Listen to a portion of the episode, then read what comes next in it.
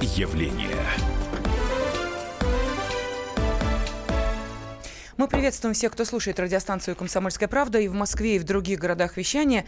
И э, начать мне хотелось, вот знаете, как в информационных выпусках, да, когда дают какую-то информацию, начинают обычно с э, таких сухих сведений. Вот и я начну с этого же. Следственными органами Следственного комитета Российской Федерации по Ростовской области возбуждено уголовное дело по статье 109 «Причинение смерти по неосторожности в связи со смертью 15-летнего подростка».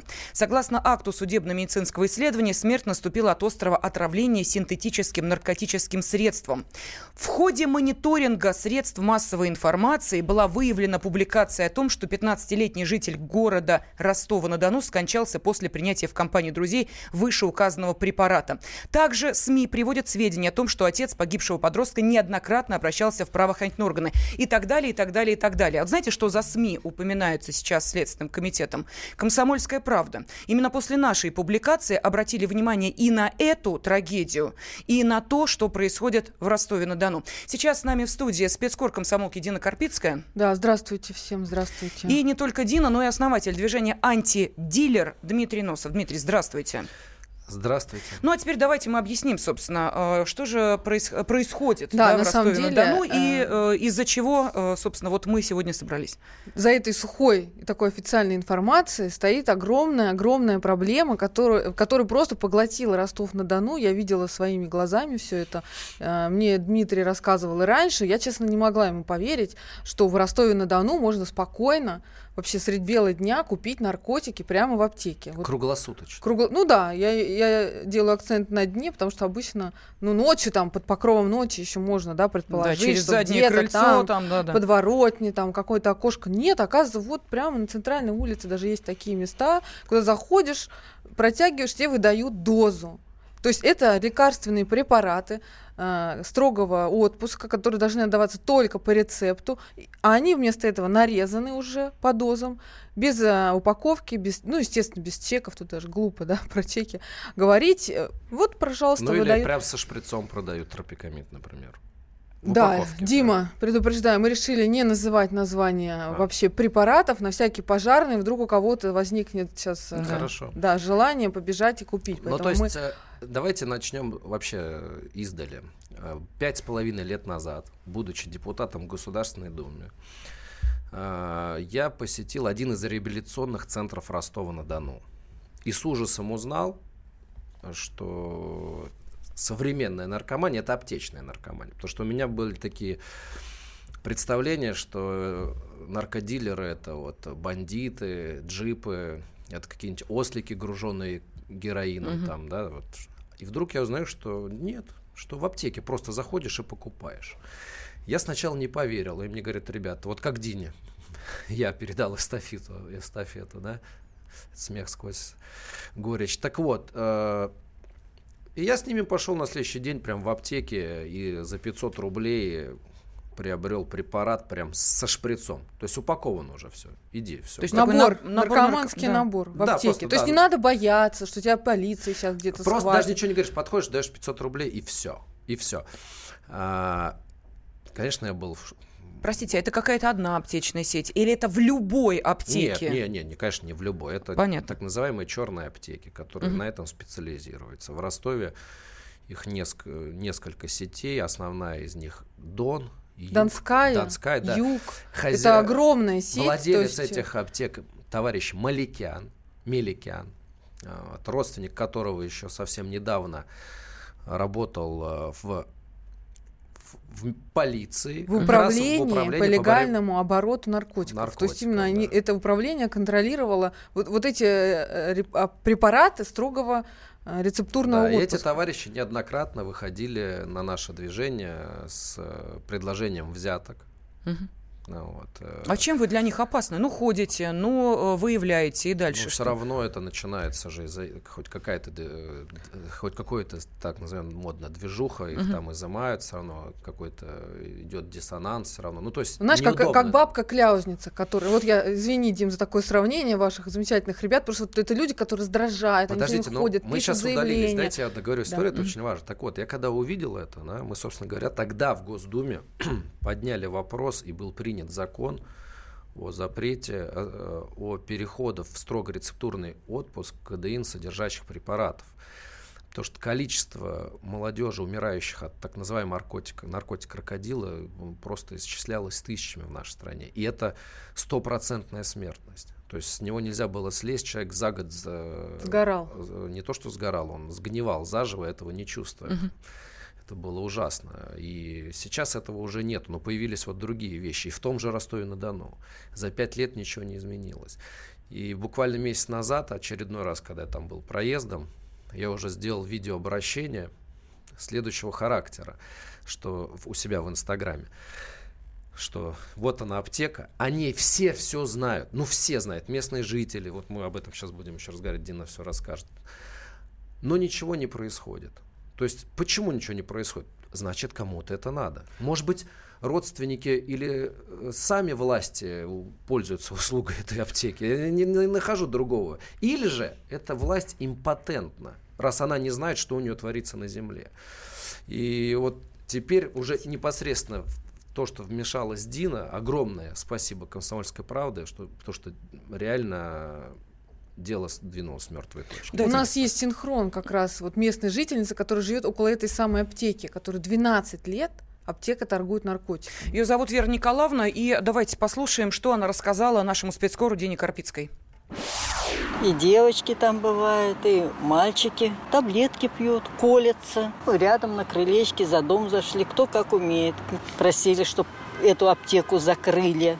Конце концов, вот эти ночные аптеки должны работать около больницы. Зачем здесь аптека? У нас тут три аптеки, все ночью работают. А я вот, кстати, хочу обратиться сразу к нашим радиослушателям, поскольку мы в прямом эфире. Вот вопрос. Вы замечали подозрительные аптеки в вашем городе? Вот мы сейчас говорим про Ростов-на-Дону. Но э, нас слушает огромная аудитория по всей России. Вот есть ли в вашем городе такие же подозрительные, на ваш взгляд, аптеки? Пожалуйста, телефон прямого эфира 8 800 200 ровно 9702 или можете присылать ваши комментарии на WhatsApp и Viber 8 967 200 ровно 9702. Мальчики, девочки, аптека, а рецепты нужны или нет? Я и, не понять не могу. Или пишите нам в антидилер.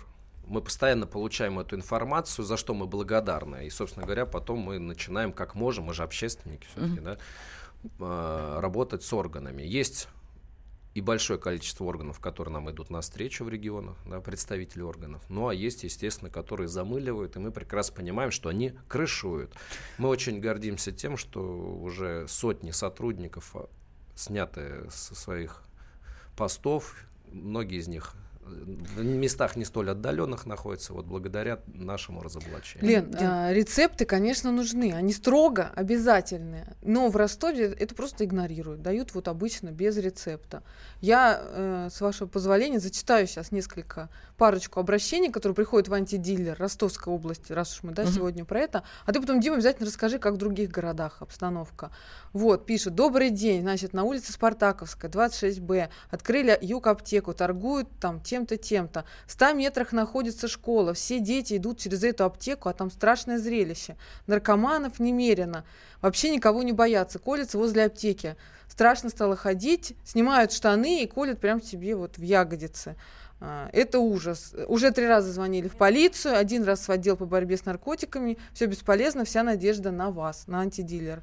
А, ну, Дим, слушай, Следственный комитет, Главное управление сегодня, точнее вчера вечером даже, они они прочитали нашу статью утром и вечером уже выпустили большой пресс-релиз, который по итогам того, что они сделали за вчерашний день, они отправили огромное количество бумаг и в, и в прокуратуру Ростовской области, и губернатору, и э, во все надзорные органы, которые должны за этим следить, и даже готовы сами выехать на место в Ростов-на-Дону, чтобы посмотреть ситуацию и принять там адекватные меры. А у меня вопрос, э, ну, ответ Скорее мы всего, они буквально... ничего не увидят. Прошу прощения, как раз да, что все... они увидят, я хотела спросить. Потому что когда все уже будут все знать, в этот день аптеки предупредят, они не будут работать. Хорошо, давайте мы тогда уйдем на небольшой перерыв и дадим возможность нашим радиослушателям написать сообщение на WhatsApp и Viber.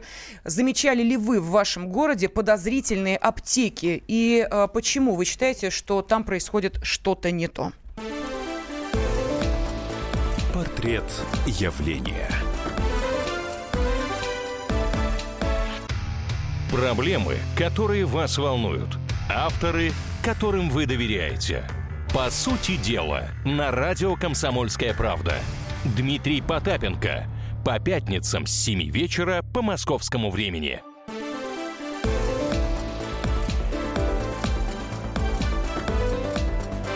Портрет явления.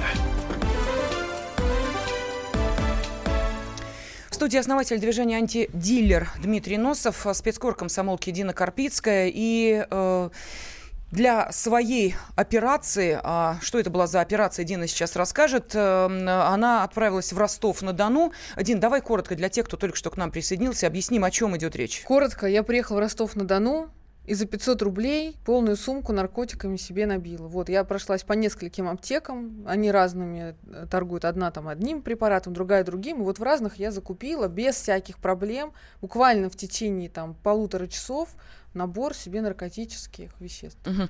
Скажи, пожалуйста, э, каким-то образом, ну, я не знаю, сотрудники аптеки э, реагируют, не реагируют на э, появление правоохранительных органов, на возможность пообщаться с прессой? Как они да, объясняют мы свое поведение. Вот мы такое. вызвали полиции, угу. ну, я обрат... в 112 Улыбаются набрала, они. да, попросила приехать, зафиксировать нарушение, приехали сотрудники, э, причем такая картина красивая была, когда зашли полицейские, которые все знают, я видела, что они не первый раз сюда приезжают, то есть они даже не удивились ни разу тому, что там что-то купила. Разбежались наркоманы вот так вот, которые стояли в очередь в этот момент э, за наркотиком. Я не хочу называть это таблетками, я буду называть это наркотиком, вы меня извините, Правильно. потому что это не таблетки, угу. на мой взгляд.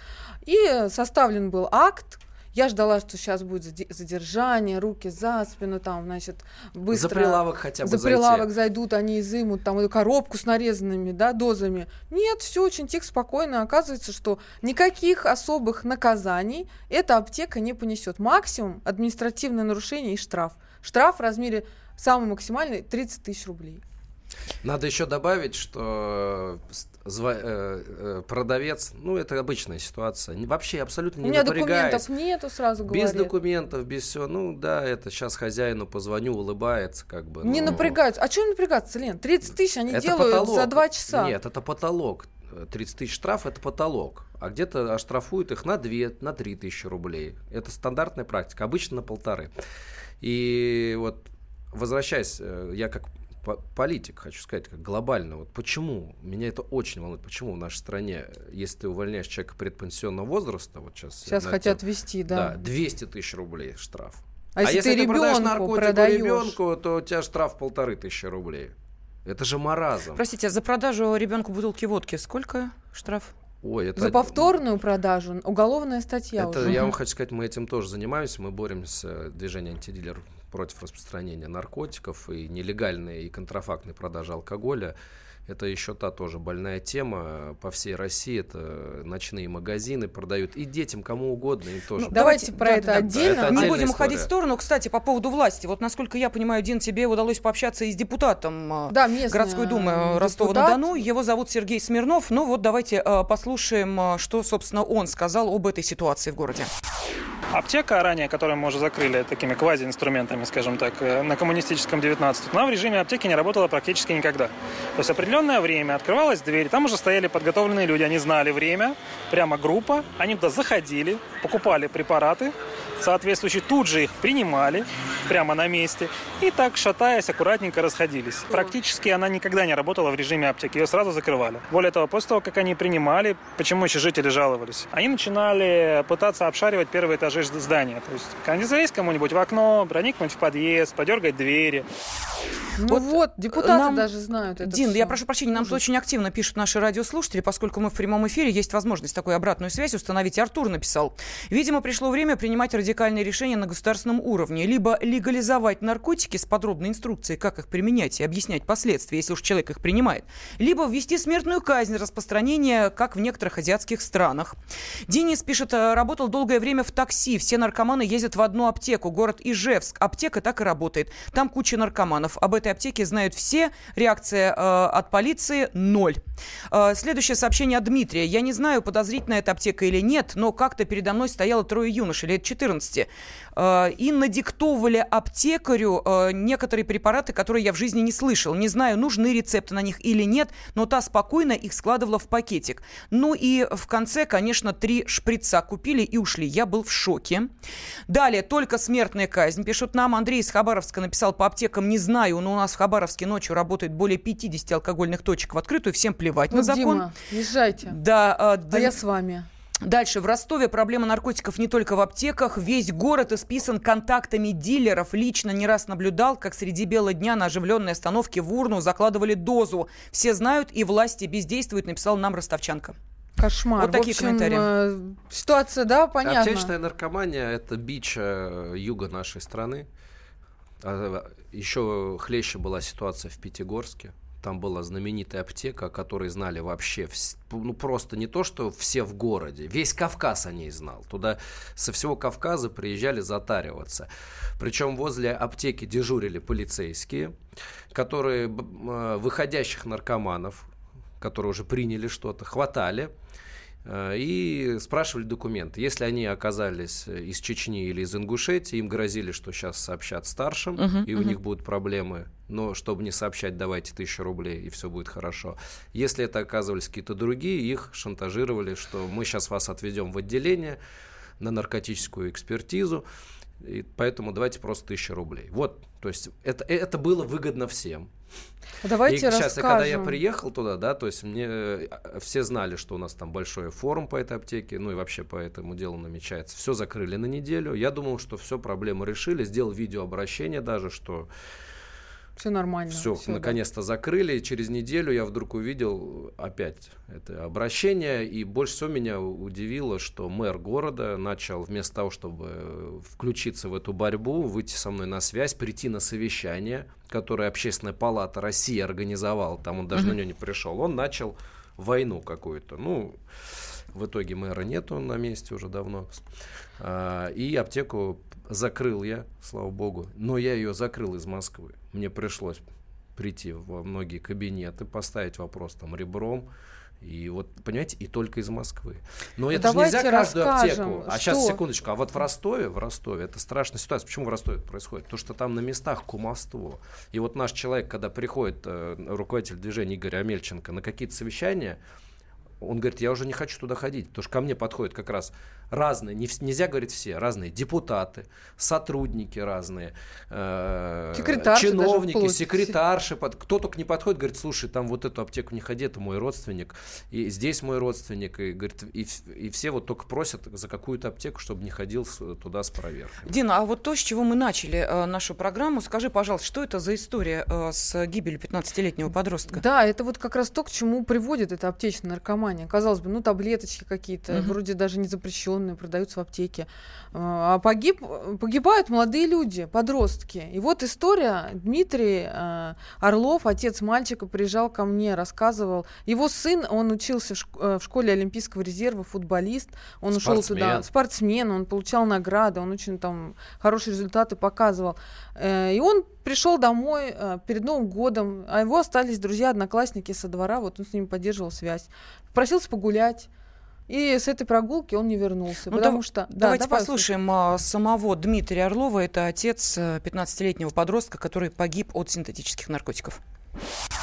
Есть небольшие медицинские отклонения, которые были в акте медицинской экспертизы. Надо с этим разбираться. Факт смерти, да. А вот от чего? Вот этот вопрос очень зависший стоит. Какой-то черте уже подходил психологически. Потому что как так-то? Все явно, все вот так, а везде как какой-то футбол. Ну, я вчера вот беседовал с начальника Следственного комитета, правда, вот он сидел, он не понимал, что подчиненные его делают. То есть для этого нужен какой-то пинок, чтобы чем-то заниматься вот на местах. Дела возбуждены, они вчера в течение трех часов были возбуждены по двум ведомствам. То есть они сразу увидели признаки преступления, по которым надо возбуждать. А 9 месяцев этого никто не видел. Да, вот он говорит, что 9 месяцев. Сын умер 9 месяцев назад, не было возбуждено никакое уголовное дело. То есть полиция не собиралась разбираться, где этот ребенок нашел эти наркотики, где он их принял, кто ему их дал, купил он их, не купил, где вот этот сбыт, да, Мгм. на- а просто закрывали глаза, отца этого посылали. Причем э, они изъяли телефон мальчика, и он был несколько по- месяцев в полиции, телефон, потом его вернули, сказав, что не могут вскрыть. А когда отец э, зашел все-таки, увидел там просто чудовищные видеозаписи, то есть одноклассники, те самые, которые не знаю, я не буду говорить, подливали они ему или дали, вот он намеренно знал, что он принимал, это еще предстоит выяснить, да, но тем не менее, они снимали смерть этого ребенка на телефон мобильный. И все эти э, видеозаписи и переписки, которые отец нашел, где в открытую вся школа обсуждает эти аптеки, где что продают, как лучше принять, чем запить.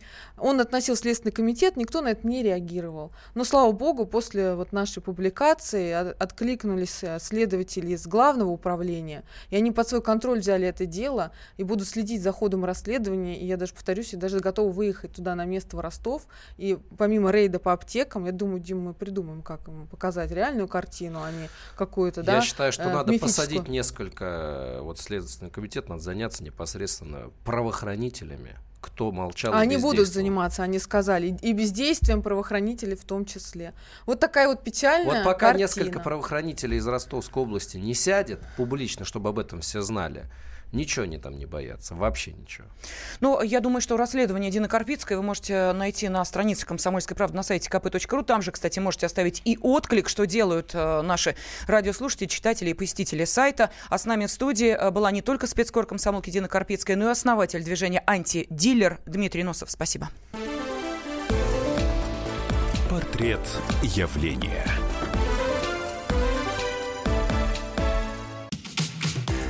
Россия и мир.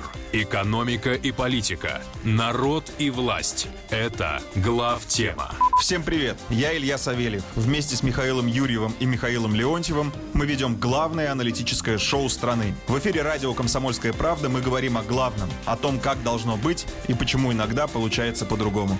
Программу «Глав тема» слушайте каждый четверг с 8 вечера по московскому времени.